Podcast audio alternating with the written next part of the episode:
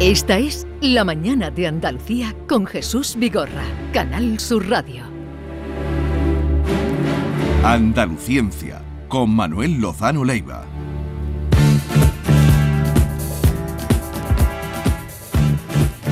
Ya han oído a Manuel Lozano Leiva que está con nosotros y vamos ahora a algunos temas que eh, queremos que nos aclare. Una noticia que ha salido estos días, logran transmitir energía solar desde el espacio a la Tierra por primera vez en la historia. ¿Pero qué es eso de por primera vez en la historia? Eso parece una tontería, ¿no? Porque si estamos recibiendo toda la energía y demás, pues ¿qué, ¿cuál es la gracia de, todo esto? Esto es bastante más complicado y bastante más esperanzador de lo que pueda parecer. Así que, y es difícil de explicar. Voy a intentarlo. ¿eh? Fijaros, se basa en lo que se llama la transmisión de ondas. Vamos a pensar en nosotros, los que estamos aquí. Para los que nos están escuchando, piensen que yo estoy hablando. Y yo estoy hablando y estoy emitiendo ondas que necesitan un medio para transmitirse, que se llama sonido. Pero ese sonido, fijaros en una cosa, ¿eh? ese sonido se esparce esféricamente. Me estáis escuchando vosotros en directo, aunque estáis en un ángulo en torno a mí, podía ser prácticamente una esfera. ¿no? Bien, ahora mi voz va al micrófono. Pero del micrófono hasta los que están allí, ¿eh? Javier y Esther detrás de eso, va por un cable porque ya no es una onda sonora, sino que es una onda electromagnética. Porque ya hay necesita una barrera ¿no? física que Claro. impide que la onda llegue, ¿no? Una Sí. pared, ¿no? Claro, porque es direccional, tiene que ir eh, direccionalmente a través del el cable. Cuando les llega a ellos y con toda la electrónica que manejan y demás, cuando sale al aire, las ondas de nuestras voces y demás son de nuevo esféricas. ¿eh? Y se esparcen ahí y lo mismo llegan a Cazalla, que a Lebrija, que al sur, al norte, al este y al oeste. Bien, eso es lo que hace el Sol, que lo proyecta en toda la Tierra. Y eso es una transmisión muy pequeña de energía, afortunadamente, porque no nos hace daño en los oídos. ¿Por qué? Ahora vamos a hacer un experimento siguiente, que es que nos vamos a ir, eh, para los que no están aquí, en Sevilla y, y no saben muy bien a lo mejor en dónde está Canal Sur Radio. Mm. Esto está al lado del río. Y estamos cerca de un puente, que es el puente de la Barqueta. El río, la dársena esta del río que va por Sevilla, normalmente está llena de piragüistas. y de- pero vamos a suponer que está totalmente en calma. Nos vamos para allá, los, los seis que estamos aquí, y nos llevamos una bolsa de manzanas. ¿Vale? Ahora, yo nos situamos en mitad del puente de la barqueta. El río está perfectamente en calma. Cojo una manzana y la tiro al agua. Y nos quedamos observándola. ¿Qué es lo que ocurre? Que la manzana cae, como flota y demás, se mueve y lo que sale es una perturbación circular perfecta de valles y crestas que se extingue a lo largo del tiempo. Eso significa que la energía potencial de la manzana, que después se ha convertido en cinética, se ha convertido en la energía de la propagación de esa onda en que se extingue muy poquito a poco. Ahora vamos a coger a David con otra manzana y lo separamos 5 metros de mí. ¿eh? Y lanzamos la manzana a la de 3. Una, dos y tres, lo soltamos las dos manzanas a la vez. ¡Plac! Llegan al agua. Entonces ya son dos ondas que esas dos ondas tienen una palabra que se llama interferir. Interfieren entre ellas. Sí. Cuando se encuentra un valle con otro valle, de las dos ondas se refuerzan. Cuando se, encuent- eh, se, se hunde mucho más, ¿no? O sea, es más profunda la onda. Y si son dos crestas, pues se refuerza. Y en medio cualquier cosa. Puede haber incluso ya zonas oscuras. Un valle con una cresta que coinciden, ¡chu! no hay perturbación ya estamos haciendo una cosa que es distinta, ¿no? La interferencia. Ya hay zonas en las que no hay nada y otras que están reforzadas. Ahora nos vamos los seis y cogemos cada uno una manzana y nos ponemos cada uno a, a cinco metros. Y a lo de tres, ¡plas! soltamos las manzanas, los seis a la vez. Y son seis ondas. Ya ocurre una cosa cualitativamente distinta, que se propaga mucho más, la perturbación se propaga mucho más hacia el río por delante y por detrás que hacia las orillas. Se está dirigiendo la energía en un sentido determinado. ¿eh? Bien, entonces, ¿qué es lo que eh, este experimento ha hecho? Este experimento es captar la energía del Sol en una determinada superficie, ¿no? porque es un satélite que lo han puesto en órbita Sí. y que capta esa energía y, si queréis, pensar un poco en el efecto lupa. Tenéis una lupa, llega a una determinada superficie muy grande y la concentra en un punto donde ahí puede hasta quemar, porque Sí, se concentra toda la energía. Eso jugábamos cuando chicos. Pero eso se hace a través de interferir la energía, los paquetes de energía que llegan del Sol, las manzanas. ¿eh? Las concentran, hacen una interferencia muy complicada y pueden concentrarla en un punto. El problema está en que, en que cuál ha sido el éxito de, esto. Pensar en otra cosa, por ejemplo, ¿no? la energía de una central eléctrica, la central que queráis, ¿no? Energía eh, nuclear, eh, hidroeléctrica, un aero- aerogenerador, lo que queráis. Eso es una energía que no se puede eh, distribuir de manera esférica, tiene que ir a través de cables, de los hilos de la red de alta tensión, de los postes de la luz y todo esto. Lo que hace este experimento es que a través de las interferencias estas lanzar la energía esa sin cables. O sea, el que, como si yo hablara aquí, no hubiera cable eléctrico y Esther o Javier se- lo estuvieran escuchando, pero solo ellos, ¿eh? solo su oído. Y vosotros no os enteraríais de nada. Eso es difícil. ¿eh? Porque está muy concentrado. Está como la lupa, pensar en una lupa lo va dirigiendo. El problema está, eh, eh, entonces esto se ha conseguido. Y se ha conseguido con estas interferencias, las manzanitas, estas que yo estoy diciendo, Sí. las interferencias de onda, se ha conseguido que sin cable ninguno se Pueda- llegue sí. a eh, eh, transferir energía. Muy bien. ¿En qué se está pensando y qué es lo que se ha conseguido? Pues que lo que se ha conseguido hasta ahora son encender dos LED, que son dos bombillitas de una guirnalda de Navidad, a 30 centímetros de distancia a un pie, ¿vale? Ahora bien, ¿esto es una tontería esto? No, porque de hecho se ha conseguido. Eh, se ha conseguido transmitir eh, energía eh, eléctrica o de radiación sin hilo y de totalmente direc- direccionada. Ahora hay que conseguir hacer eso con una plataforma espacial o muchísimas plataformas espaciales para concentrarla a unos 400 kilómetros. O sea, en vez de bombillitas de LED y 30 centímetros, pero... Eh, ya- pero abre una puerta. Claro que la ha abierto. ¿eh? O sea que uno puede decir, pues vaya tontería esto de encender dos lucecitas y, y gastarse el dinero en esto. No, mire usted, eh, esto es un... Abre una un puerta cambio- a una energía ilimitada. eh, sí, sí. Ahora hay que tener mucho cuidado porque imagínate que tenemos un montón de plataformas solares, de plataformas de estas que van concentrando en los puntos que haga falta esa energía. Mm, avión que pase por el medio, avión que cae achicharrado. Pero O bueno, sea, ya habría otras se- cartas de habría navegación. Que, que organizarse esto, pero esto ya, ya en- entra en el terreno de la fantasía o de la ciencia futura o de la predicción, predictibilidad, yo qué sé. El caso es que el experimento ha funcionado. ¿no? Entonces, en este sentido, yo creo que eh, debemos de felicitar a todos estos chavales. De, cuando digo chavales es que suele ser así. ¿eh? Son de Caltech, de California. De, eh, Caltech, eh, pensar, por ejemplo, si quieren Big Bang Theory. de Big Bang Theory son todos físicos y ingenieros de allí de, de Caltech. Y entonces producirían una energía.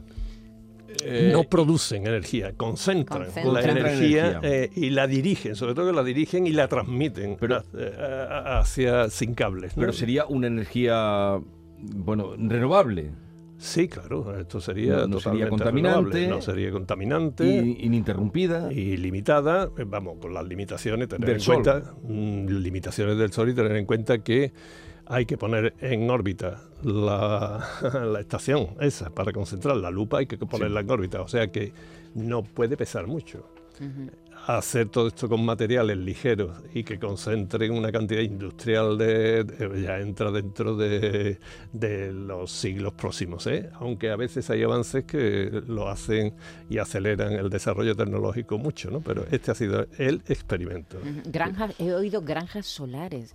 Claro. Una cosa, y creo que hay países que están en pugna, no sé si Japón o, y, y Estados Unidos. Uno, eh, Japón, le ha- Estados Unidos le ha ganado la batalla por estas granjas solares. ¿no? Claro, pero eh, eh, eh, son dos cosas diferentes, ¿eh? o sea, porque eh, esto es otro asunto, esto es eh, concentrar y transmitir energía del Sol desde eh, las órbitas extraterrestres, ¿no? De órbitas de 400, 500 kilómetros, ¿no?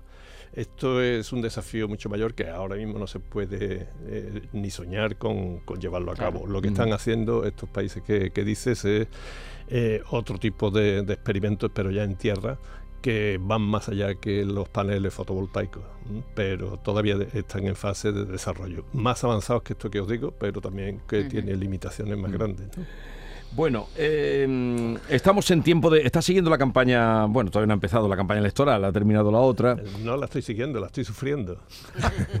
¿Por qué dice sufrir? Hombre, porque yo... Bueno, todavía no ha empezado, ¿eh? Estamos en, Por eso, en por la ejemplo, guerra de las fresas. Yo todavía no he visto ninguna propuesta clara de, de lo que se va a hacer porque estamos en pre-campaña y bueno, con mi mujer y yo ya hacemos la broma esa de poner el telediario un cuarto de hora más tarde con la confianza de que lo peor ya ha pasado. ¿no?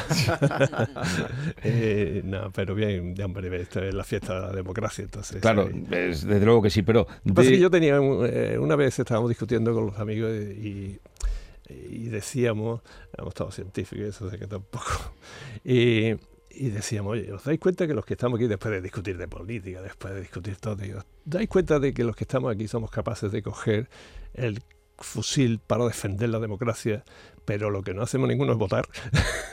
entonces, claro, eh, vamos, y entonces eso fue un punto de, de discusión tremendo, ¿no? Al final resulta que sí, que votábamos. Que votabais todos, ¿no? pero, pero la verdad es que hay que tener cuidado en no llegar a saturar mm, demasiado a las personas con esto. Pero, ¿no? pero ¿echas en falta que se hable de- del tema energético? o- Ah, yo echo de menos que se hable del tema energético seriamente. Mirar lo Hemos que está. hablado mucho de energía, ¿no? Sí, pero en fíjate lo, lo- lo que está ocurriendo, porque esto es mucho más delicado de lo que parece. Eh, fijaros, ¿sabéis lo que pasa? Sabéis que yo tengo una rel- relación especial con Alemania, ¿no? Mi mujer es alemana y entonces pues leo noticias allí. El avance que está habiendo tan fuerte de la ultraderecha, cuidado porque la ultraderecha en Alemania no es como aquí, ¿eh? ni en Italia ni nada. La ultraderecha en Alemania tiene prohibiciones legales de expandirse y de decir según qué cosa. O sea que hay que tener cuidado que es muy diferente. Y aún así, con prohibiciones constitucionales y prohibiciones legales de, la ultraderecha, están avanzando muchísimo. Y sabéis, uno de los pilares que, que están aquí y se está utilizando mucho Bildu y, demás, ¿no? Eh, mucha gente están mm, aceptando que eh, el papel de los verdes en Alemania está siendo un papel arrogante, nefasto y que está llevando a la ruina a Alemania. Y eso cala en las personas. ¿eh? Eso de abrir, cerrar centrales nucleares que nunca han dado ningún problema y empezar a quemar lignitos pardos del Ruhr, que son los más contaminantes, y volver al carbón. Y como ellos están en, en posesión de la verdad, pues eh, eh, ellos ya pues te imponen las cosas, ¿no? Eh, están adquiriendo, y la socialdemocracia no se libera de, de- de ciertas posiciones. Entonces el papel de la energía, por ejemplo, está en Alemania jugando unas discusiones. Yo por eso digo, en España afortunadamente tenemos un, un, un mix eh, bastante equilibrado, ¿eh? o sea que yo, aunque sabéis que estoy a favor de la energía nuclear, Sí, sí, además la nuclear, defiendes y... no, no más que la defiendo es que eh, contrarresto los ataques absurdos que se le hacen, ¿no? Los otros que, que sí que tienen, pues los acepto como es lógico, ¿no? Pero mm, quiero decir que aquí en España tenemos un, un mix energético que es bastante razonable. Eh, se puede mejorar, ¿no? Pero, pero en cambio en otros sitios es un desastre, ¿no? Y tú no puedes tener un país con, como Alemania y tampoco creo que haya que tener un país como Francia, con el 70%, 70 y tanto por ciento de nuclear, y el vecino de al lado con las nucleares prohibidas. Esto es en Europa, o se toma una determinación clara. Quiere decir o- que, que no hay unificación de No, hay- criterio en Europa. no, Ninguna. No, no, se ha dejado libertad a cada país para decidir sus propios mix. Sin embargo, la ge- esta semana he leído que la Agencia Internacional de la Energía ha instado al gobierno de Sánchez a que no cierre, o por lo menos Sí. que se replantee el cierre, cierre de las programado de las nucleares, porque nucleares. le advierten que puede retrasar la respuesta al cambio climático porque supone sí, pero- quemar más. ¿no? Sí, pero eso lo han dicho ya infinidad de veces. Lo que pasa es que el problema se ha llegado a España a tal punto que el enemigo de las nucleares mm, ya no es los gobiernos ni nada de eso, son los propietarios de las centrales. Santa María de Garoña, os recuerdo que no la cerró ni Rajoy ni Zapatero, la cerró Sánchez Galán el presidente Iberdrola, porque si te someten a tanta esto, tanta presión, tanto impuestos, entonces dicen, aquí tenéis las llaves de la central, yo no las quiero. Y dadme subvenciones para las renovables, ¿no? porque es un terreno mucho más abierto, en lugar de hacer una política bastante más equilibrada. O sea que esto se lleva diciendo por parte de los organismos internacionales de que esto de cerrar las nucleares no tiene sentido, eh, desde hace muchísimos, muchísimos años, el panel internacional de cambio climático, en fin, prácticamente todos, ¿no? La han declarado verde. y, en fin, pero bueno, hay unas combinaciones políticas que ya te digo. Sí, pero lo extraño es que, en esto, como en otras cosas también, la Unión Europea no marque un... No, no, si hay países así, tan poderosos como Alemania por un lado, y Francia por otro, que tienen un punto de vista opuesto, no le puedes dar la razón a ninguno de los dos. Y tú estás investigando ahora lo del tema de la ultraderecha en Alemania, ¿no? Sí, sí, sí. Bueno, de la ultraderecha, ultraderecha en Europa la estoy estudiando con un poquito de más profundidad. Lo que pero pasa porque que yo no soy politólogo. Pero porque está creciendo o por qué te llama la atención. Desaforadamente, dices. Sí, sí, está creciendo de una manera que a mí me preocupa mucho, ¿no? Y a mi mujer, pues más todavía. ¿Y en qué país eh, o en qué países sería donde más está creciendo? Creciendo, es decir, la derivada de funcionamiento ahora mismo en Alemania. Y donde está ya instalada, pues está en Italia, está en, Polonia, Hungría. está en Hungría, está en muchos sitios ya con, en Francia. el poder. Bueno, el poder no, pero, pero Francia tiene una larga, una larga trayectoria. ya se, se, se, están presentando a la segunda vuelta de las ah. elecciones ¿eh? presidenciales. O sea, mm. que es muy fuerte lo que está ocurriendo con la ultraderecha. Entonces, lo, eh, claro, aquí pues decimos que eh, nuestra ultraderecha es un producto del independentismo catalán, eh, lo cual creo que es riguroso. Aquí lo que hemos pasado es de no tener ultraderecha. No, la tenía recogida el PP, que era. No, presumíamos de que no teníamos. Yo recuerdo la primera vez que entró vos. la primera vez que entró vos aquí en las elecciones, que me parece que fue donde entró primero fue en Andalucía, ¿no? Las elecciones andaluzas. Al día siguiente, eh, fue tal que un domingo, al día siguiente tenía una entrevista con Fernando Aramburu, que sabes que vive en Hamburgo, creo que vive, o en Frankfurt, no, en Frankfurt, En Frankfurt. Y ¿pero de qué estáis extrañados con ese... Si, esto, ¿Qué cree que, que vosotros no os iba a tocar? Que en España no ibas a tener, que estáis protegidos. Esto lo tenemos nosotros en Europa, dijo. Esto lo tenemos allí.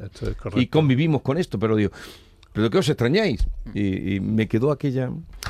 que están tomando el poder y eso es lo que más, más preocupante y pueden tomarlo en otros países. La música de hoy, la canción elegida, ¿has elegido canción o no? No, hoy no. Hoy no has elegido canción. Estábamos liados con los robots. A ver, eh, ¿qué ha elegido por ti Javier que te va cogiendo las vueltas? Normalmente.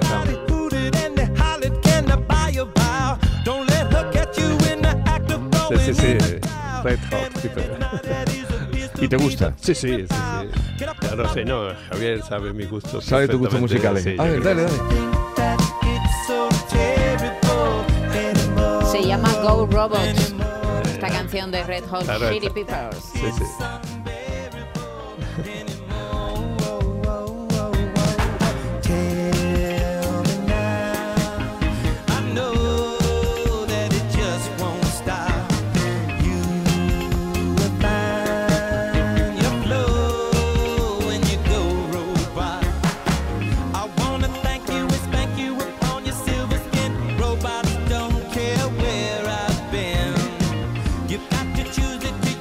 Entonces ha atinado. Sí, sí. Sí. Gracias, Javier. pues ya nos hablarás de ese ensayo que estás trabajando y que estás preparando. Y aquí terminamos. Que tengas un buen día. Gracias. Y nada, hasta la próxima semana. Hasta la próxima semana. Adiós.